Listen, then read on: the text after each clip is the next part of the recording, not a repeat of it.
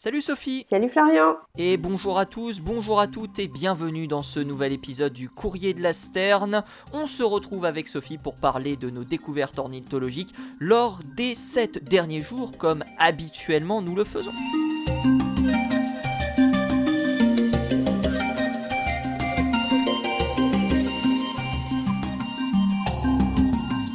J'ai pas du tout ramé. Comment ça va, Sophie? Oh mon dieu. Bah écoute, ça va très bien. Euh, bah, un peu mieux que la semaine dernière, mais euh, désolée si ma voix euh, est un peu compliquée aujourd'hui à écouter, mais voilà. Normalement, aujourd'hui, c'est J'espère effectivement que ira mieux, mais on est parasité en ce début d'épisode par des envois de messages de, personnes qui pourraient venir dans le courrier de la Sterne dans pas longtemps. on dira pas qui, mhm. mais voilà prépare, euh, prépare quelque chose. Et on se demande euh, pourquoi ils y sont pas déjà. Pourquoi Quand même. Euh, bref, aujourd'hui tu nous parles de quoi, Sophie? Eh ben moi je vais rester sur mon sujet favori, c'est-à-dire la coloration, mais alors pas des plumes, on va faire dire sur la coloration des œufs. Et pas des œufs d'oiseaux. Enfin si des œufs d'oiseaux, mais... Ah. ah, ah, ah, tu gâches tout le suspense là, c'est terrible. C'est vrai, c'est vrai, c'est vrai. Eh ben, puisque j'ai gâché le suspense, pourquoi tu commencerais pas? À parler donc de ton sujet, coloration des mm. œufs, du coup des œufs de d'insectes, évidemment. Euh, d'insectes, puisque Mais ça vole, il y en a qui volent aussi. Hein, exactement. Est-ce que ça peut être des oiseaux du coup? Je, je, ne sais pas, faudrait voir. Bref, voyons le sujet du jour au niveau de la coloration des œufs. Alors, pour, euh, euh, finir tout de suite avec, le suspense, eh ben, aujourd'hui on va parler de la coloration des œufs, mais alors pas les œufs euh, des petits pupius que vous connaissez avec les jolies petites plumes et qui pupiutent gentiment le matin près de chez vous.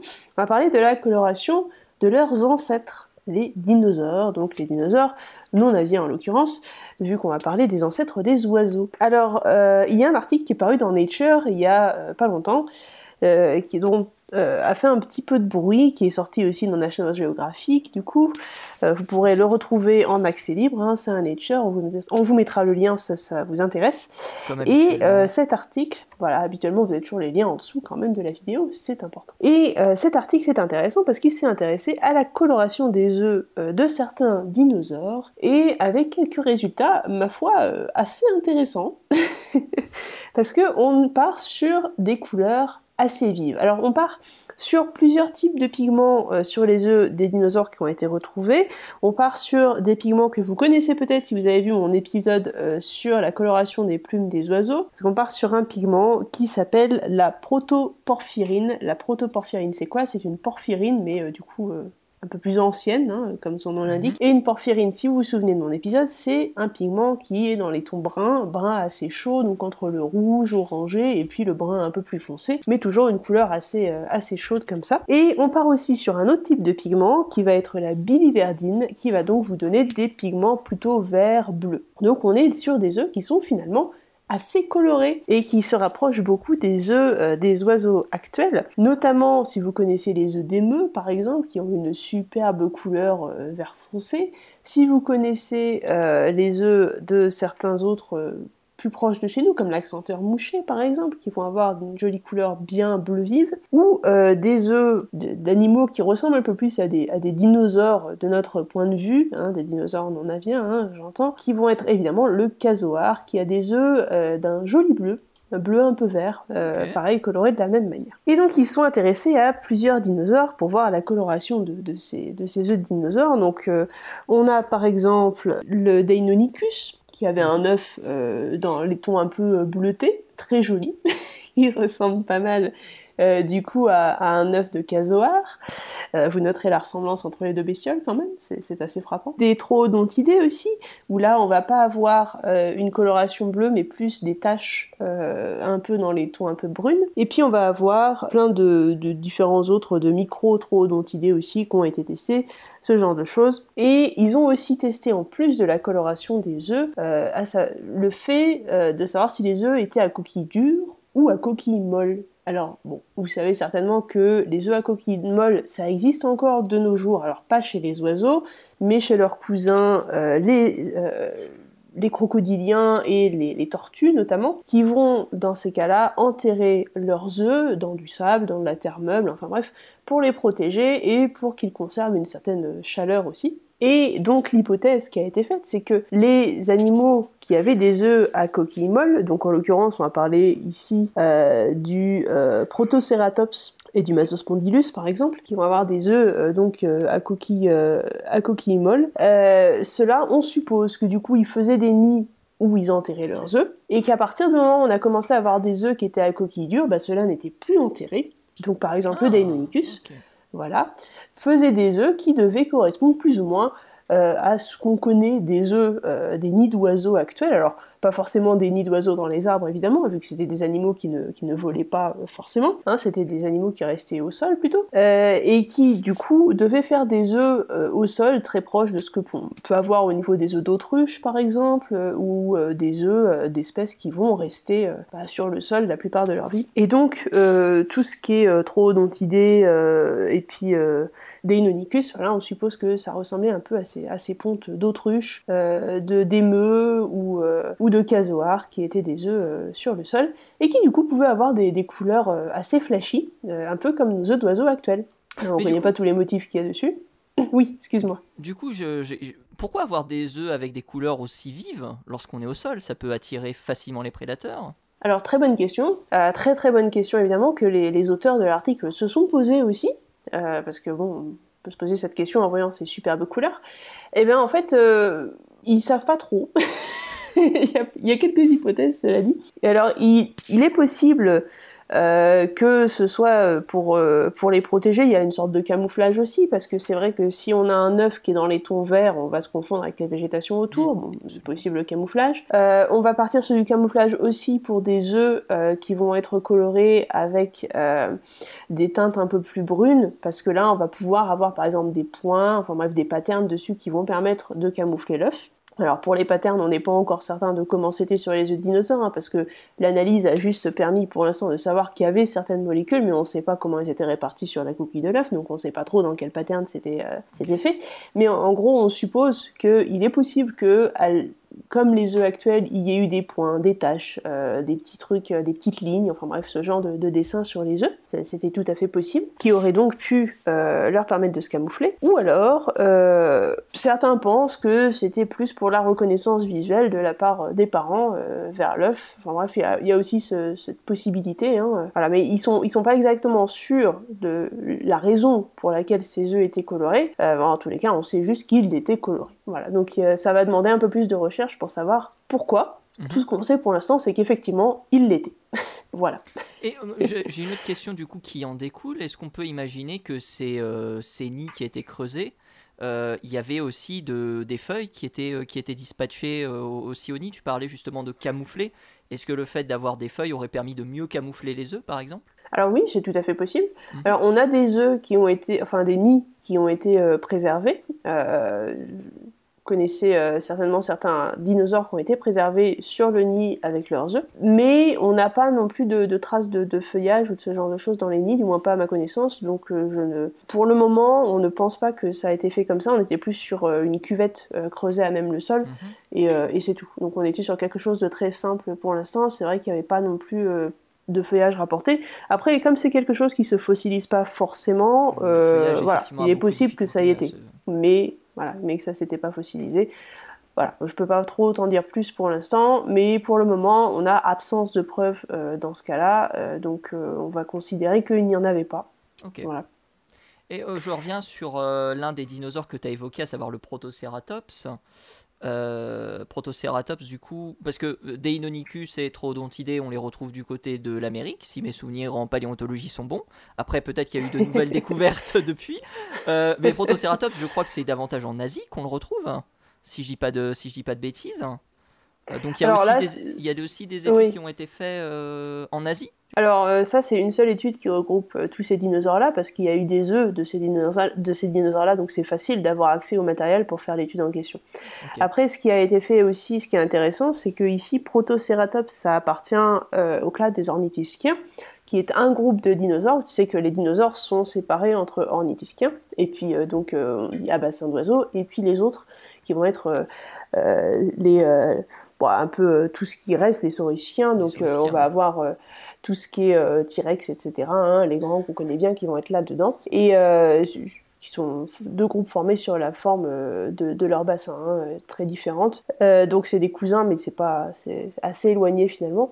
Et ce qu'on retrouve chez euh, les ornithischiens, donc c'est le Protoceratops avec ses œufs qui vont être des œufs souples, à coquille souple, et de l'autre côté on va avoir des œufs plus à coquille dure. Donc c'est intéressant aussi de, voir ça.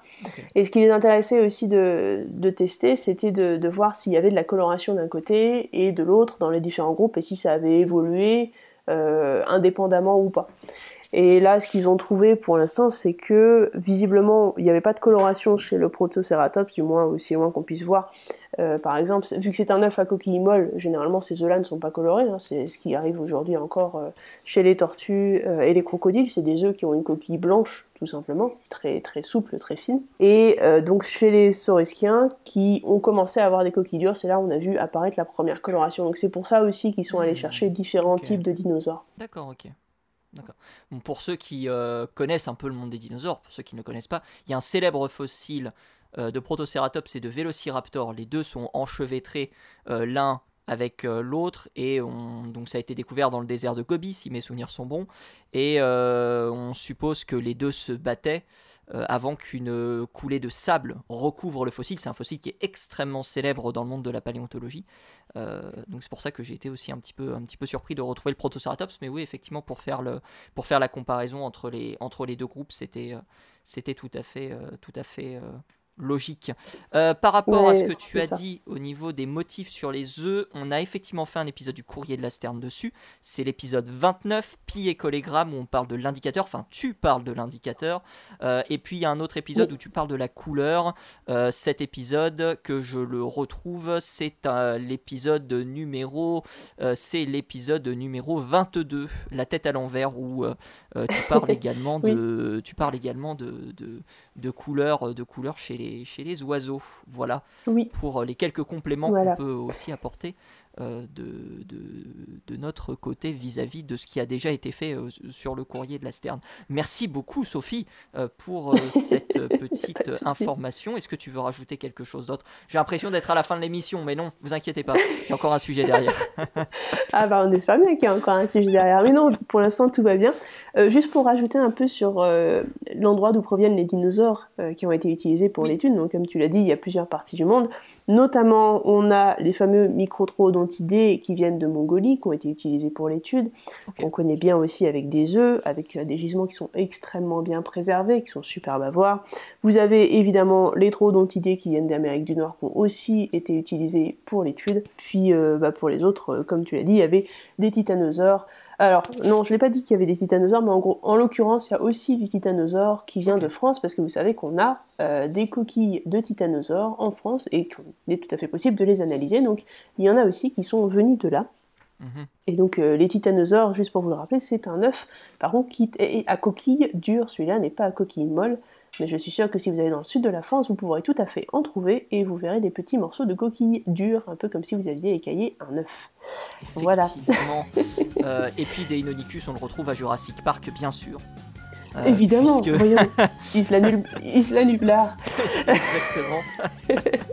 non, on le, retrouve, on le retrouve évidemment aux États-Unis, bien sûr, euh, des Inonicus, comme, comme, le, comme les trodontidés, bien évidemment.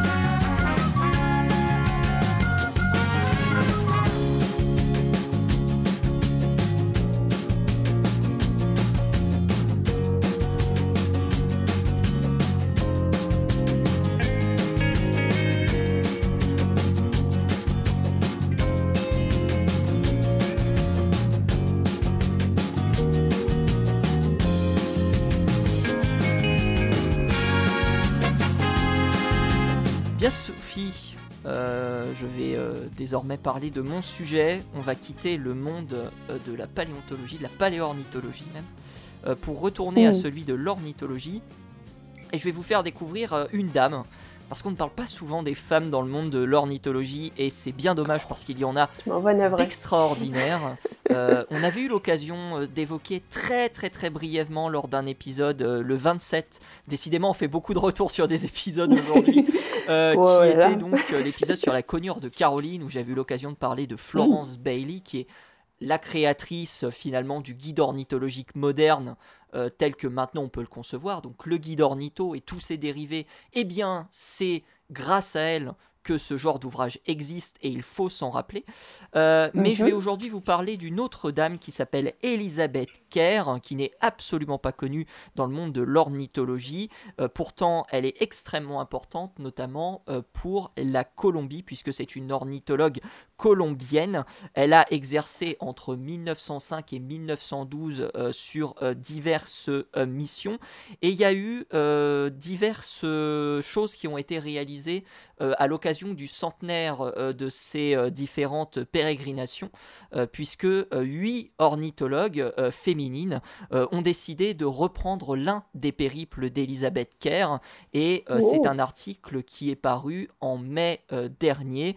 Alors ces dames sont Jessica Diaz, Juliana Soto, Daniela Garzine Lornia, j'espère que je prononce bien les noms, Estefania Gourguin, Nesli Nino Rodriguez, Rodriguez, Natulen Okumpo Penucla, Catherine Kertis Koubeyos et Natalia Pérez Ania, j'espère que je prononce bien mon Dieu, euh, je crois que je prononce tous les noms mal. En tout cas, vous retrouverez tous ces noms dans l'article qui sont associés euh, dans la description elles sont parties pour une, expédition euh, dans euh, le Tolima, une des expéditions les plus importantes euh, de Elizabeth Kerr, qu'elle a réalisée entre 1906 et 1907.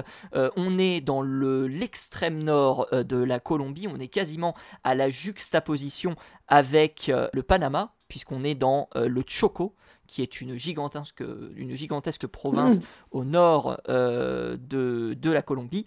Et euh, mhm. cette expédition réalisée entre 1000 et 1800 mètres d'altitude, eh bien, elle a permis de récolter 280 spécimens, donc l'expédition de 1906 à 1907, concernant 128 espèces différentes. 128 espèces différentes. Euh, c'est une dame euh, qui est par la suite partie au Costa Rica, qui est partie au Mexique, elle a découvert une vingtaine euh, de euh, spécimens euh, importants et elle a ensuite eh bien, réalisé une autre mission commissionnée par Frank Chapman qui est un très grand ornithologue de la fin du 19e, début du 20e siècle. C'est notamment grâce à lui qu'on doit le Christmas Bird Count qui est de mm. mémoire le plus ancien comptage puisque il en était cette année à sa 123e édition. 123e édition du Christmas Bird Count qui consiste eh bien, à se réunir aux alentours des fêtes de Noël et à euh, recenser les oiseaux euh, que vous euh, voyez.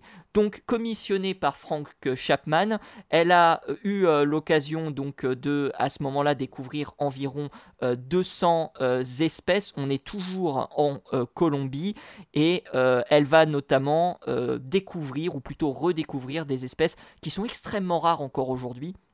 Hmm. Comme le coucou de Rufus, il faut savoir que le coucou de Rufus, à ce jour-ci, c'est-à-dire au jour où euh, on est en 2024 par rapport à 1912, seulement 171 personnes ont vu le coucou de Rufus en Colombie, oh. en ont des preuves photographiques ou audio euh, pour attester de leur observation du coucou de Rufus. Donc c'est un eh oiseau qui est extrêmement euh, difficile à voir d'autres oiseaux qui ont été, euh, qui ont été découverts. En tout, c'est plus de 400 espèces que Elisabeth Kerr eh bien, découvrira au cours de euh, sa carrière. Une carrière qu'elle a donc menée en correspondance avec Frank Chapman, qui est donc un grand ornithologue, mais elle mm. en parle dans une correspondance qu'elle donne, ou plutôt d'un article euh, bibliographique qu'elle donne en 1912 concernant les conditions de Frank Chapman, puisque apparemment c'était une correspondance plutôt dure. Frank Chapman avait énormément d'exigences vis-à-vis d'Elizabeth Kerr, du fait que ce soit bien évidemment une femme, qu'elle est évidemment beaucoup plus à prouver que les hommes. Il lui demandait à chaque fois, alors qu'elle était novice dans le domaine de l'ornithologie, il euh, faut savoir que même si elle a eu euh, l'occasion, euh, même si on ne connaît pas son parcours au niveau de sa scolarité ou des études qu'elle a entrepris par la suite ou du mentorat qu'elle a pu avoir, on suppose de par la correspondance qu'elle a eue qu'elle devait avoir une éducation plutôt aisée, mais ce n'est pas parce qu'elle avait une éducation aisée qu'elle avait forcément toutes les connaissances dans le domaine de l'ornithologie. Et Frank Chapman l'a traitée comme telle, c'est-à-dire une expert de l'ornithologie et lui demandait énormément euh, de euh, choses. Hmm. Elle relate dans sa correspondance euh, le fait que ce soit une personne qui est anachronique dans le domaine de l'ornithologie à l'époque, puisque c'est une femme, comme on l'a dit. c'est forcément un profil qui n'est pas visible sur le terrain. Il faut savoir que dans le Choco, elle en passe trois semaines seule trois semaines seule où elle débarque euh, dans une petite ville euh, qui s'appelle, je crois, Sotopatimo, si mes souvenirs sont bons. Euh, son QG est à Carthagène des Indes. Elle débarque dans ce petit village et elle va par la suite dans la forêt tropicale, seule pendant trois semaines, recueillir des spécimens d'oiseaux qu'elle va par la suite eh bien, envoyer à Frank Chapman contre, et bien évidemment, des ressources et de l'argent. Voilà pour Elisabeth Kerr qui aura donné euh, son nom à une espèce. Et eh non, même pas qui aura donné son nom à une espèce parce que non, mais c'est ça qui est le plus, euh, c'est ça qui est, le plus triste. C'est ça qui est le plus triste dans l'histoire. Le, elle avait donné le nom de son oiseau, mais pas vraiment, parce que l'oiseau qu'elle a trouvé, c'est le Tinamu Choco. Et comme tu le, l'entends si bien, ah. le Tinamu Choco ne porte pas le nom de Kerr. On aurait pu dire le Tinamu de Kerr. Alors c'est le cas dans le nom latin de l'oiseau, Cryptorilus keriae, mais le nom français comme le nom anglais ne contient pas euh, le nom euh, d'Elisabeth Kerr. Et je vais eh terminer euh, par une petite histoire dramatique, vraiment oh. dramatique, qui s'appelle The Invisible Woman. Et c'est une histoire absolument fascinante. on est en 1871-1872. Henri Dresser réalise une série d'ouvrages qui s'appelle Birds of Europe, Henri Dresser, Birds of Europe. C'est 6 ou 7 tomes, je ne sais plus, qui sont réalisés, qui sont confectionnés et qui doivent être évidemment dessinés avec des espèces qui doivent être colorisées et dessinées. 634 mhm. espèces sont présentes dans ce volume. 634 espèces. Elles sont dessinées euh, par euh, diverses euh, personnes, trois hommes principalement, mais aussi d'autres petites mains qui vont coloriser les différents ouvrages qui vont par la suite partir à l'impression. C'est plus de 250 000 ouvrages qui auront été vendus lors de cette période. Eh bien, il faut savoir que les hommes sont cités en remerciement de la colorisation de ces différents ouvrages, mais pas les femmes. les femmes ne sont pas citées. Pourquoi ça m'étonne pas On sait qu'elles ont travaillé dessus. Il y a environ 65 artistes. On ne sait pas si c'est hommes ou femmes confondus, ou femmes ou hommes euh, uniquement, qui auraient travaillé sur cet ouvrage. Mais on sait que les femmes qui ont travaillé sur cet ouvrage ne sont pas nommées, ne sont pas remerciées. Voilà. Et ça me rend triste parce que euh, des femmes dans le monde de l'ornithologie, il y en a, euh, il y en a vraiment des incroyables. Et euh, j'ai fait une recherche pour l'ornithologie française. Et je vais être honnête, je pensais pas que c'était aussi dramatique en France. Parce que je ne sais pas si on a oh une ornithologue française connue. J'ai fait, j'ai fait, une, j'ai fait une recherche et j'ai trouvé, j'ai trouvé des hommes, bien sûr, mais des femmes ornithologues françaises, malheureusement. Je n'en ai, ah, je n'en ai, trouvé, euh, je n'en ai trouvé aucune. Voilà malheureusement les, quelques petites histoires et euh, ce parcours d'Elisabeth Kerr aura inspiré bien évidemment ces huit personnes que j'ai citées en introduction mm. qui auront trouvé 89 espèces euh, quand même lors de leur pérégrination, dont 26 en commun avec Kerr via l'expédition menée en 1907. Voilà. Article eh évidemment ben. à retrouver dans la description de ce podcast. Voilà, voilà. Mm. Eh ben. J'espère qu'on aura l'occasion de parler histoire. d'autres- femmes dans le, dans le courrier de la Sterne. Mais on assiste quand même à du mieux lors de ces dernières années, je dirais, euh, avec de plus en plus d'initiatives qui sont, qui sont mises en place. Et, euh, et le fait aussi que l'ornithologie euh, a besoin de, de, de se rendre accessible et de se rendre le plus euh, diversifié pour tous et pour toutes. Et ça, c'est quelque chose de, de très important. Mm. C'est vrai. Ouais, je, je pense que dernièrement, il y a quand même beaucoup plus de possibilités aussi. Mais c'est vrai que quand c'était au 19e siècle ou un peu avant, euh, toutes les découvertes faites par des femmes étaient généralement récupérées par les hommes euh, qui disaient que c'était eux qui les avaient découvertes parce que bon, elles faisaient partie de leur laboratoire, euh, mais servaient de petites mains uniquement, donc n'étaient pas créditées. Ah, ça. Bon, ça, ça arrive aussi euh, pour d'autres positions, évidemment. Mais euh, voilà, je voulais parler de, de ce sujet euh, et j'espère qu'on aura l'occasion de découvrir ensemble d'autres femmes qui ont marqué le monde de l'ornithologie, euh, que ce soit en Europe ou que ce soit euh, partout ailleurs dans le monde. Et ce sera le sujet pour un prochain épisode. Ah, certainement. incroyable, elle termine l'épisode. Bah vas-y, finis donc. Je, je t'écoute. Eh bien. Très drôle. Bref, euh, c'est la fin de cet épisode du Courrier de la Sterne. Merci beaucoup Sophie euh, d'avoir été présente. Est-ce que tu veux rajouter quelque chose? Eh ben, merci à toi euh, d'avoir été là et de nous avoir euh, euh, montré de, de superbes histoires. Eh ben, Ça fait toujours plaisir.